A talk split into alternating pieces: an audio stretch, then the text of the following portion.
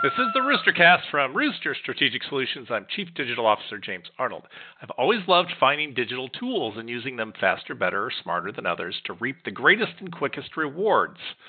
Over the years, as digital marketing has become mainstream, for some mono stream, these opportunities are more challenging to uncover. But guess what? Found one! And as usual, it's not new. It's just something that most skip and miss out on all those benefits. It's schema markup in search. Sounds technical, right? It's not. It's the act of adding a little snippet of HTML code, which Google will help you build, to extend the story of your page or content in the search results. It's how event sites add in specific event dates to their results instead of settling for just that single headline with copy. It's not a surprise that when you help Google by using their tool sets, like schema markup, you end up showing up better in the results. One study had it bumping the results up four places on average. Pull up Structured Data Markup Helper to see some of the things you can do to show up better in search and in Gmail. This is the Roostercast.